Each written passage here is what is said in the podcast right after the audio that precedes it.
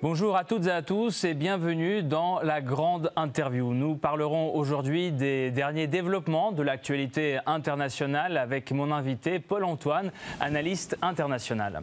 Monsieur Antoine, bonjour. Bonjour. Euh, la nouvelle la plus significative, à mon sens, ces derniers temps sur le théâtre ukrainien, en tout cas, est euh, la livraison euh, des missiles Atakams à Kiev et l'attaque grâce et par ces missiles du territoire russe à Bryansk, les aérodromes qui ont fait pas mal de dégâts. Est-ce que vous pensez, est-ce que vous croyez que la livraison des missiles de plus longue portée, 300 km et plus est possible Et comment voyez-vous l'évolution de ce conflit dans les prochains mois? Oui, bah, bien sûr que c'est possible. Il faut, que les Russes comprennent, il faut que le gouvernement russe et l'état-major de, l'armée russe comprennent que tout est possible. Il y avait au début des lignes rouges que la Russie a tracées, qui ont été toutes franchies les unes après les autres. Euh, au début, souvenez-vous, euh, l'Ukraine ne devait pas frapper euh, la Crimée. Hein. Les États-Unis, de facto, reconnaissaient la Crimée comme un territoire russe euh, la, Crimée a été frappée. Ensuite, c'était euh, l'utilisation de certaines armes, euh, qui étaient plutôt des armes défensives. Je vous rappelle l'Allemagne au tout début du conflit, qui ne voulait envoyer que des casques lourds et des gilets de combat. Bah, maintenant, ils envoient des chars léopards, qui ne sont pas vraiment des armes défensives. ils les ont envoyés les mêmes il y a 70 ans, 80 ans maintenant. Donc, toutes les lignes rouges ont été franchies, tout est possible. il faut que l'armée russe soit prête à ça. Il faut que l'armée russe comprenne que euh, l'Occident, donc le, monde occidental libéral, les États-Unis en tête, euh, vont faire tout leur possible pour que cette, guerre dure le plus longtemps possible et pour qu'elle coûte le plus possible à la Russie. Elle coûte le plus possible d'un point de vue économique évidemment, mais aussi d'un point de vue militaire, d'un point de vue humain. Et il faut, faut pas oublier que ça ne coûte rien aux États-Unis et aux armées euh, de, de l'OTAN parce que ce n'est ce ne sont pas leurs soldats qui meurent là-bas. Euh, ça leur coûte un peu de matériel, oui, qui est souvent du matériel vétuste d'ailleurs, il ne faut pas l'oublier. Et le président Zelensky se plaint souvent de ça. On n'a d'ailleurs toujours pas livré les, fameux F-16 et même on n'a toujours pas livré d'avion. Donc ça coûte un petit peu de matériel euh, aux armées de l'OTAN, mais globalement, euh, c'est, je dirais, pardonnez-moi ce langage, tout bénéf pour l'OTAN qui fait une guerre aux portes de la Russie contre la Russie, qui coûte à la Russie et qui ne coûte rien à l'OTAN. Et quand enfin euh, le peuple ukrainien comprendra ça, comprendra qu'il est utilisé comme une chair à canon contre euh, la Russie, qui était il y a encore 20 ans, même, même 10 ans, un peuple frère. Peut-être qu'ils comprendront que euh, la paix, qu'ils ont tout intérêt à avoir une paix avec la Russie.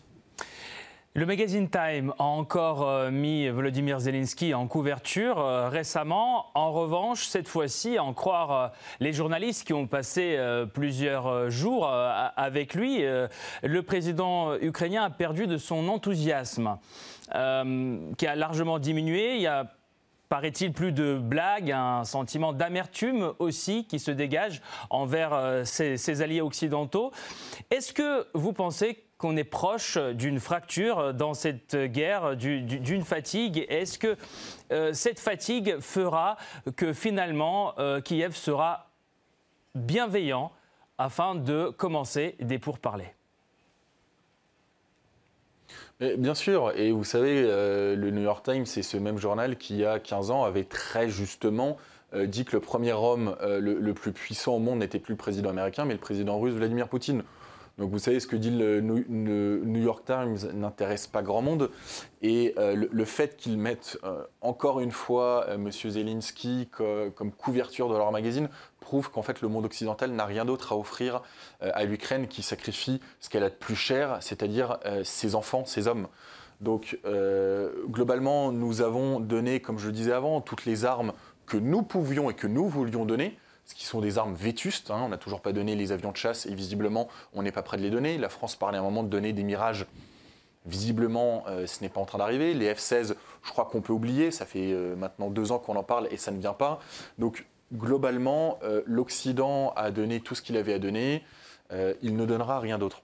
vous savez, il faut, faut, bien comprendre que les milliards qui sont envoyés par les États-Unis et par les pays de l'OTAN ne vont pas tous euh, au sein de l'armée ukrainienne. Euh, il y a une énorme gadget de corruption euh, des officiels ukrainiens. Donc ces gens-là n'ont aucun intérêt à ce que la guerre s'arrête.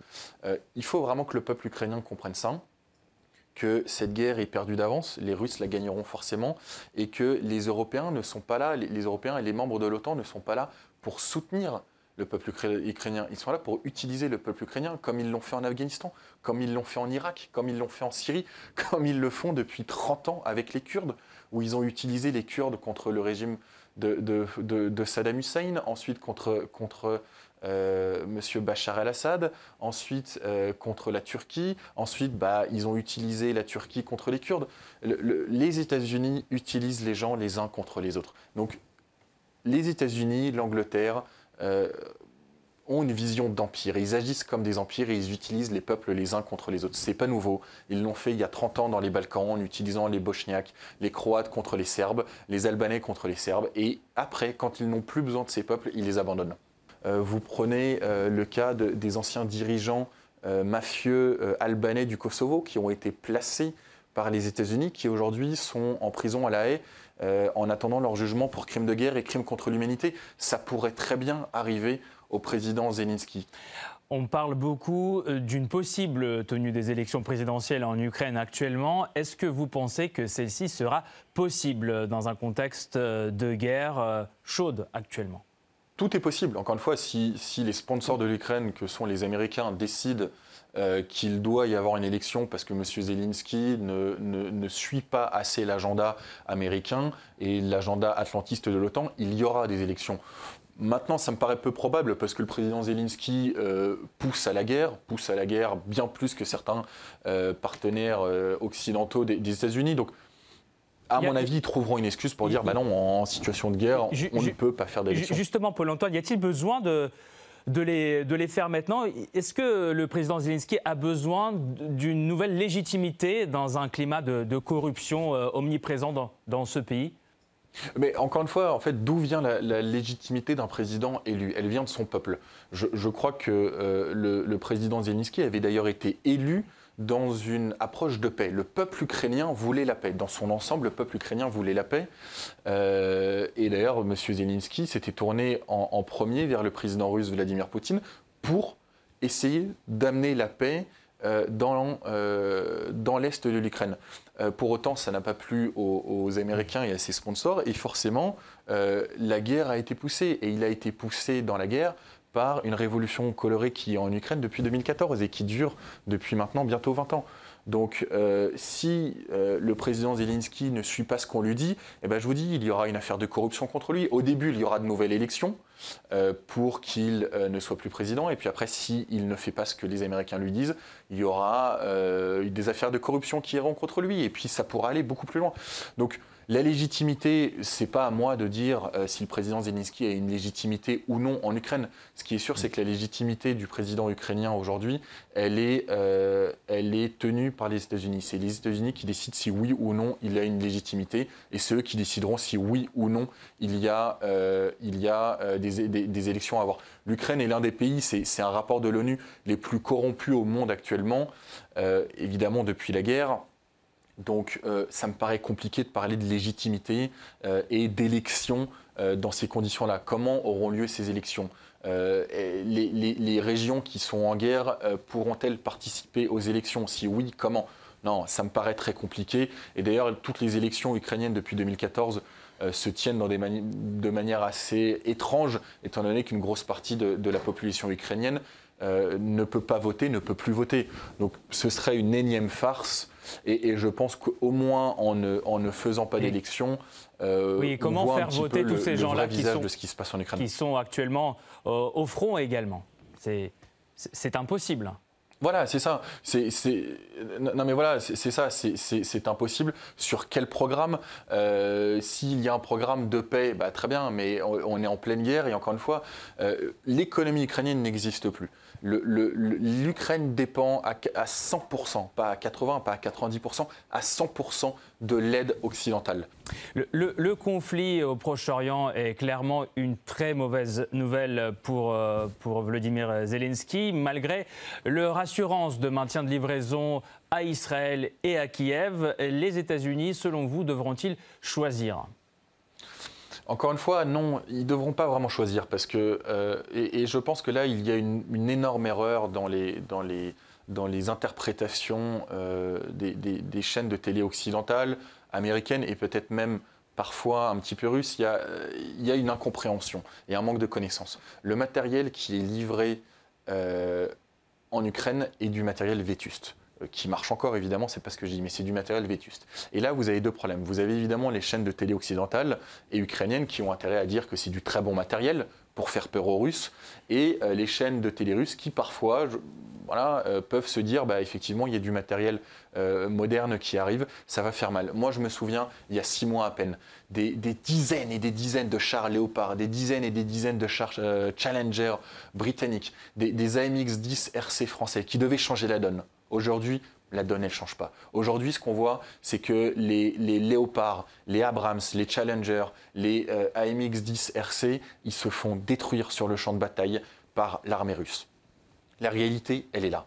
Peut-être qu'enfin, le peuple ukrainien va comprendre qu'ils sont manipulés par euh, les États-Unis et par le monde occidental pour mener une guerre contre euh, la Russie. Le, potentiel militaire industriel, enfin le potentiel euh, militaire euh, américain pardon, et industriel devra choisir au moment où par contre il y aura une guerre contre la Chine.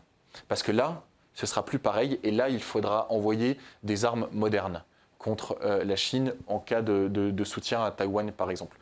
ils ne pourront pas mener une guerre en Ukraine et une guerre à Taïwan en même temps. Donc là, ils devront choisir. Maintenant, pour ce qui est du, du, conflit au Proche-Orient et plus particulièrement de, Israël-Palestine, euh, les États-Unis n'envoient pas d'armes très, sophistiquées à Israël. Israël est capable de, construire ses propres armes.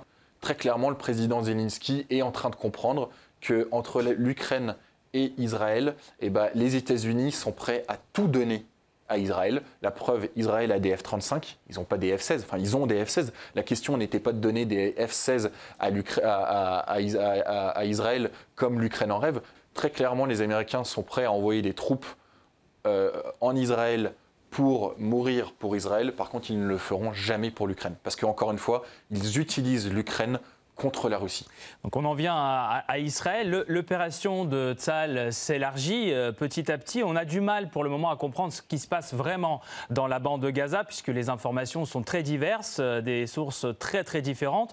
Mais on a quand même l'impression que Tel Aviv est en train de perdre la guerre d'information.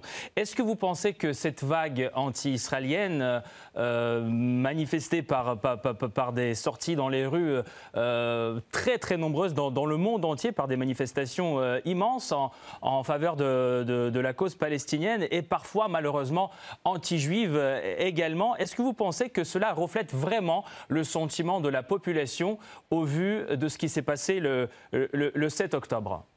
Alors, vous, posez pour moi la bonne question, parce que euh, sur les, plateaux de vos confrères en France, on ne parle que d'un point de vue militaire, et euh, nous avons tous les pseudo-experts de notre, de, notre état-major qui, un mois avant la guerre en Ukraine, nous prédisaient que la Russie n'interviendrait jamais en, en, Ukraine, qui aujourd'hui nous prédisent pour, euh, pour Tsahal. Donc je les, je les laisserai parler, je les laisserai continuer de se couvrir de ridicule.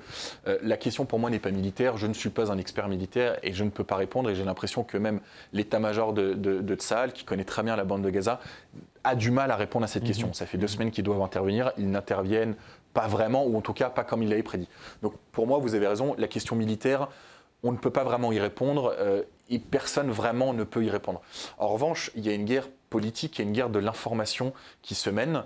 Euh, sur la guerre militaire à proprement parler, je pense qu'Israël va faire ce qu'ils ont toujours fait. Et encore une fois, pour moi, la, question n'est pas, pas vraiment là et je, ne peux pas euh, y répondre. En revanche, sur la guerre de l'information, la guerre politique, là, Israël a, 10 euh, ans de retard. Et c'est effrayant de le, constater. Et d'ailleurs, euh, tous les Français, et j'imagine que c'est pareil dans d'autres pays, qui vont euh, sur YouTube ces dix derniers jours, voient des pubs financées par des, par des ONG juives israéliennes ou juives américaines parler de ce qu'a fait le Hamas. quand vous avez des gens comme George Soros qui, pareil, font ça aux États-Unis, euh, détruisent ce pays-là en important des hordes de gens qui haïssent le monde occidental, le monde blanc, etc., euh, et les, racines que ce monde et la, culture que ce monde a, euh, ils ne soutiennent pas l'État d'Israël.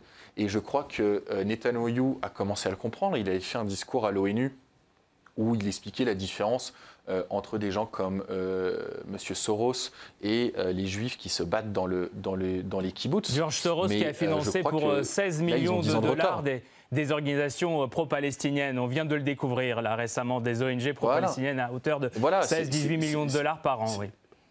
Voilà, c'est tout à fait ça. Et quand vous avez euh, des intellectuels juifs de gauche, enfin intellectuels, c'est un bien grand mot, euh, qui vous expliquent qu'Israël a le droit de défendre ses frontières. Par contre, la France ne doit pas défendre ses frontières et doit accueillir toute l'immigration d'où qu'elle vienne sans la contrôler. Et ben, vous vous retrouvez maintenant avec des dizaines et des dizaines de euh, milliers de manifestants à Paris qui hurlent Allah Akbar et qui célèbrent l'attaque terroriste du Hamas. Donc tout ça n'est pas étonnant. Par contre, il faut aussi nuancer un petit peu. Alors évidemment, les, attaques antisémites en Europe sont inadmissibles, elles sont condamnables.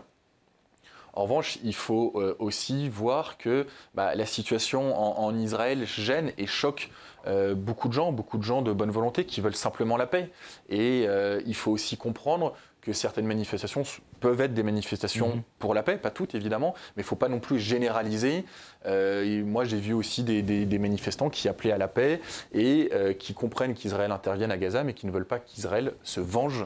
Mhm. Euh, et ça, c'est une situation très différente. Je suis d'accord avec vous. Israël mise beaucoup euh, en ayant commencé une opération d'une telle envergure, vous l'avez dit. Euh, que deviendra, selon vous, le, nord de Gaza, qui est occupé déjà à l'heure actuelle à plus de 8% par, euh, par Après cette guerre, par qui et comment pourra-t-il être administré pour sécuriser ce territoire pour au moins le temps des pourparlers? Je crois, alors les États-Unis ont encore lancé une très très mauvaise idée, mais bon, c'est un peu leur spécialité maintenant, évidemment suivie par la mhm. France de, de, M. Macron. Euh, l'idée d'envoyer une force internationale et euh, de, de, gérer la bande de Gaza par une force euh, internationale, comme ils l'ont fait par exemple au Kosovo avec M. Kouchner, et on a vu comment ça s'est retourné. Ça s'est retourné contre les Serbes qui étaient au Kosovo depuis des siècles et des siècles. Donc il ne faut surtout pas que les Palestiniens tombent dans ce piège d'une organisation internationale qui gérait la bande de Gaza. Euh, je crois que euh, les Palestiniens euh, tiennent la bande de Gaza. Israël nous avait promis il y a deux semaines une intervention musclée. on attendait une intervention majeure pour prendre toute la bande de Gaza. Et cette intervention, elle ne vient pas. Elle ne vient pas parce que le Hamas en face a amassé des armes et des forces depuis des années, parce que la situation à Gaza est dramatique depuis des années, ce qui fait que bah, les gens ils n'ont pas d'autre choix que de se battre. Et ça, il y a d'ailleurs une responsabilité de l'Union européenne qui finance l'autorité palestinienne et M. Mahmoud Abbas. je crois que M. Mahmoud Abbas lui aussi n'est pas vraiment élu. Hein. Il a été élu une fois, maintenant il est un peu président à vie de l'autorité palestinienne. Comment plus de 17 ans qu'il n'y a pas eu d'élection. Voilà, c'est ça. Comment, ça se fait que l'Union européenne soutienne et donne de l'argent euh, à l'autorité euh, euh, palestinienne alors que ces gens-là ne font rien pour lutter contre le terrorisme, contre le, fondamentalisme, etc. Je crois que, si vous voulez, il y a un moment, Israël doit voir qui sont ses alliés dans la région. Alors, allié peut-être un bien grand mot pour désigner la Syrie, mais avec qui Israël pourrait au moins s'entendre, que ce soit la Jordanie, l'Égypte ou la Syrie, euh, mais ils ont préféré mettre de l'huile sur le feu en soutenant euh, Daesh par exemple. Et aujourd'hui, ils se retrouvent à avoir une frontière qui n'est pas sécurisée aussi du côté syrien et du côté libanais.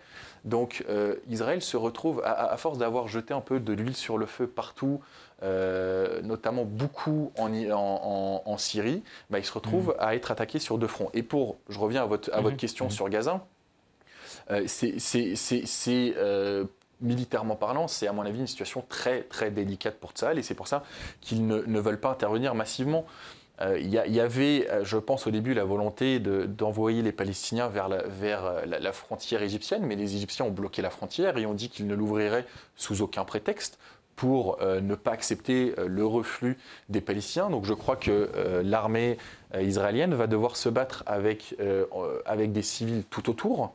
Euh, donc en évitant les frappes civiles, enfin en évitant les frappes sur les civils, parce que sinon ça va être très compliqué pour eux.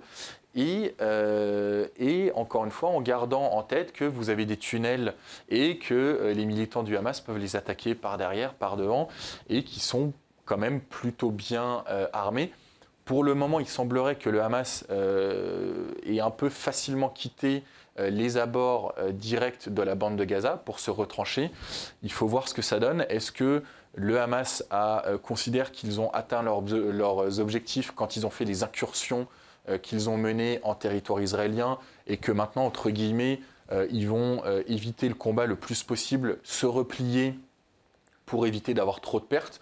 Ou alors est-ce qu'ils veulent mener une guerre jusqu'au bout en attendant peut-être l'ouverture d'un deuxième front du Hezbollah libanais, mhm. de l'Iran Bon, c'est des questions qui, se posent sur les semaines à venir, en fait. Vous, pensez que le risque, justement, de l'intervention iranienne, euh, syrienne ou, libanaise par le Hezbollah est, dans ce conflit est complètement euh, derrière nous? Est-ce que la force de euh, dissuasion américaine dans la région, donc le groupe des, portes-avions qui ont été envoyés, ont complètement annulé le risque que ce conflit se propage et prenne une dimension encore plus grande non, non, pas du tout. Euh, il y a un immense problème auprès de nos conseillers politiques en, Europe, en Occident, et on le voit d'ailleurs sur, les plateaux délais de, vos confrères français. Euh, qui invite des pseudo-spécialistes qui ne comprennent rien à rien euh, et qui, euh, vous, vous aurez répondu là, ah bah oui, évidemment, c'est grâce aux États-Unis qu'il n'y a pas encore plus de conflits au Proche-Orient. Mais c'est à cause des États-Unis, c'est à cause des États-Unis depuis 20 ans qu'il y a des conflits au Proche-Orient. C'est à cause des États-Unis, c'est à cause de M. Sarkozy qu'il y a des conflits en Afrique et au Proche-Orient depuis 20 ans, depuis 30 ans. Donc, Bien sûr que si. Euh, sur le court terme, peut-être que la sixième flotte américaine a un petit peu calmé. Et encore, je crois que le Hezbollah, au début, ne voulait pas vraiment intervenir et ne veut pas intervenir vraiment euh, en, en, Israël. Il faut bien comprendre que le Hezbollah a gagné sa légitimité en repoussant l'offensive israélienne au Liban au sud Liban, mais ils ont réussi ça parce qu'ils étaient sur une position défensive, dans un territoire qu'ils connaissaient, face à une armée israélienne qui était dans une position d'attaque, dans, euh, dans un territoire qu'ils ne connaissaient absolument pas. Donc c'était beaucoup plus simple pour eux. Maintenant, ce serait beaucoup plus difficile pour le Hezbollah libanais d'attaquer. Mhm. inverse en position d'attaque face à une armée israélienne bien préparé, bien retranché, et face à une armée israélienne qui est euh, au sud Liban, enfin à la frontière avec le sud euh, Liban, qui est une armée professionnelle avec des troupes d'élite euh, de Tzal. Donc je crois que le Hezbollah n'a aucun intérêt à aller perdre des, dizaines et des dizaines de milliers d'hommes pour finalement un, gain militaire dérisoire, voire nul. Donc non, ce qu'ils font, c'est ils occupent euh, l'armée israélienne, une grosse partie de l'armée israélienne, on parle entre 30 et 100 000 soldats de Tsahal qui sont occupés avec la frontière libanaise, ils l'occupent. Euh, et ça s'arrête là, et visiblement ils le font très bien. Et il faut pas oublier aussi que le Hezbollah euh, se bat et est engagé depuis maintenant plusieurs années aux côtés de Bachar el-Assad pour combattre les, différents terroristes soutenus par Israël et le monde occidental, euh, Daesh, le front Al-Nosra. Vous vous souvenez, le front euh, Al-Nosra, euh, qui, selon Fabius, hein, un grand ami d'Israël, fait du bon boulot. Pour revenir à votre question, peut-être que l'ambassade d'Israël devrait se demander si Fabius soutient vraiment Israël quand il dit que le front Al-Nosra, allié du Hamas, fait du bon boulot. donc, non, je, crois que le Hamas, le, parti de Hezbollah, pardon, n'a aucun intérêt à intervenir en, Israël. Ils ne sont pas bêtes. leur leader Nasrallah n'a aucun intérêt, il le sait très bien et les Américains pourraient envoyer leurs 12 porte-avions euh, dans la mer Méditerranée, que ça ne changerait rien à la décision de Nasrallah. Vous savez, euh, Nasrallah est un homme qui est traqué depuis des années par les drones et par euh, l'un des services de renseignement les plus puissants au monde. je crois que la décision des États-Unis, c'est pas pas vraiment ça qui l'intéresse. Pour ce qui est de l'Iran, je crois que les, Yéménites et, plus particulièrement les, les ont, répondu. Euh, ils ont euh, lancé une, frappe contre Israël qui était une frappe symbolique, mais ça prouve bien qu'aujourd'hui les États-Unis ne font plus peur à rien et ne, plus, ne, font, plus peur, ne font plus peur à personne peut-être un petit peu malheureusement à, la Russie et, à l'état-major russe qui ne frappe toujours pas euh, en mhm. Ukraine. Euh, mais euh, ça fait des années maintenant que, je terminerai là-dessus, ça fait mhm. des années maintenant que l'Iran pousse les lignes rouges et frappe des navires américains qui sont dans le détroit d'Ormuz. Donc non, puis on voit les, bases américaines qui ont été attaquées, puis ça n'a pas changé grand-chose euh, sur euh, dans le conflit. Mais le Yémen, vous l'avez évoqué, il a hier, je ne sais pas si c'est euh, simplement des paroles, mais apparemment il a officiellement déclaré la guerre à Israël. Il y a eu des frappes depuis hier envers le territoire d'Israël. Est-ce que vous pensez que ça peut changer quelque chose l'entrée du Yémen dans, sur cet échiquier conflictuel? Non, non, pareil, ça va rien changer, mais euh, c'est plutôt symbolique et ça prouve d'ailleurs que le monde occidental ne comprend rien à rien et est complètement à côté de la plaque et a 30 ans de retard. Et, on le voit, je fais un petit parallèle sur, la situation en Afrique où la France a, 30 ans de retard. Euh, le fait que le Yémen euh, lance euh, ce missile, c'est mhm. symbolique. Ils savent très bien que ça va rien changer, mais c'est symbolique et c'est pas un symbole. C'est pas un symbole envoyé et un message envoyé à Israël. C'est un message envoyé aux États-Unis en disant vous ne nous faites pas peur. Faites attention par contre à vos bateaux qui peuvent euh, passer dans les détroits que, que, nous contrôlons de près ou de loin, parce que nous pourrons les toucher. Alors, quels autres acteurs, euh, selon vous, peuvent surveiller ce conflit de très près? On peut penser euh, à la Turquie et son allié le plus proche, euh, l'Azerbaïdjan notamment, qui ont des intérêts communs en Iran, puisque plus de 6 millions, 6 millions d'Azéris habitent en Iran et ils se disent oppressés par le régime iranien actuel. Est-ce que vous pensez qu'ils pourront saisir cette occasion pour s'immiscer dans ce conflit sous prétexte de protection de ces populations? Alors, c'est un autre sujet. Hein. Là, là, c'est l'Iran, c'est autre chose pour, pour, pour l'Azerbaïdjan. Je ferai une petite, euh, un petit parallèle d'ailleurs. Euh, Israël qui a soutenu inconditionnellement depuis des années en envoyant du matériel militaire, notamment euh, l'Azerbaïdjan contre mmh. l'Arménie. L'Arménie, un peuple génocidé. Israël, en tant que peuple génocidé, aurait peut-être dû avoir et peut-être dû avoir un peu de connaissances et d'étoffe historique, mais malheureusement, ils, ne l'ont pas eu. Euh, L'Azerbaïdjan, aujourd'hui, soutient euh, le Hamas et soutient la Palestine. Peut-être qu'Israël, comme je vous le disais tout à l'heure, devrait repenser un peu son système d'alliance. Euh, vous savez, ils ont fait l'armée, parce que c'est la même armée, hein, l'armée turco-azérie a fait la guerre à l'Arménie qu'ils ont bien malheureusement gagné. Euh, et je crois d'ailleurs que personne ne, comprend euh, dans le monde occidental, ne comprend le péril turc et le péril d'Erdogan. Euh, je crois que voilà, faire la guerre contre l'armée arménienne qui était à bout de souffle, c'est pas très difficile. Malheureusement, ils ont gagné. Malheureusement, le peuple arménien est encore génocidé et tout le monde s'en fiche.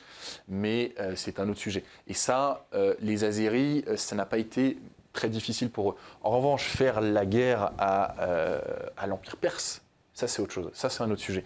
Et d'ailleurs, ça, fait une, ça faisait une, deux semaines que euh, l'Azerbaïdjan avait menacé l'Arménie euh, de prendre maintenant une partie de son territoire.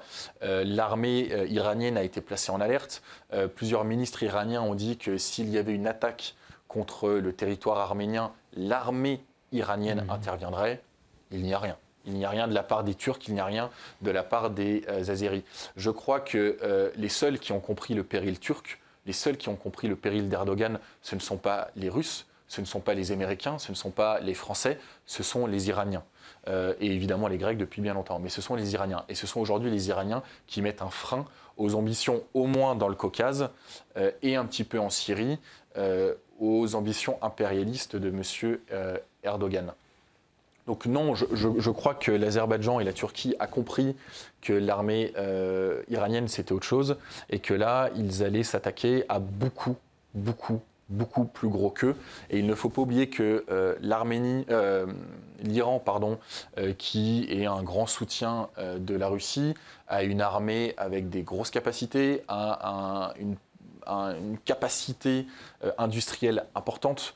Euh, c'est un importateur, enfin un exportateur pardon, de, pétrole et d'hydrocarbures important. Mhm. Euh, ils ont euh, une armée à la hauteur de leurs ambitions qui pourrait largement arrêter l'armée turco-azérie et qui pourrait peut-être même rendre le Karabakh aux Arméniens si les Azéris allaient trop loin. Merci beaucoup, Paul-Antoine, d'avoir été avec nous dans la grande interview, d'avoir répondu à nos questions. Merci encore. C'était Paul-Antoine, analyste international, qui a répondu à nos questions aujourd'hui dans la grande interview. On se retrouve bientôt. Merci d'avoir été avec nous.